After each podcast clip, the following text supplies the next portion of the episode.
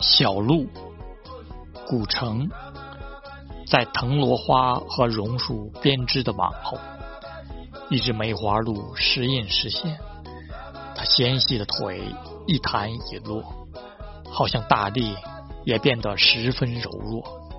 小鹿的眼里闪着无端的惊喜，时而悄悄地向外窥探，它是在寻找它的妈妈。还是偷偷地跑出来游玩，不幸他踏上了一块真正柔软的地皮，细细地叫一声，便落进深渊。大自然最纯美的天使，竟比不过猎人眼里的金元。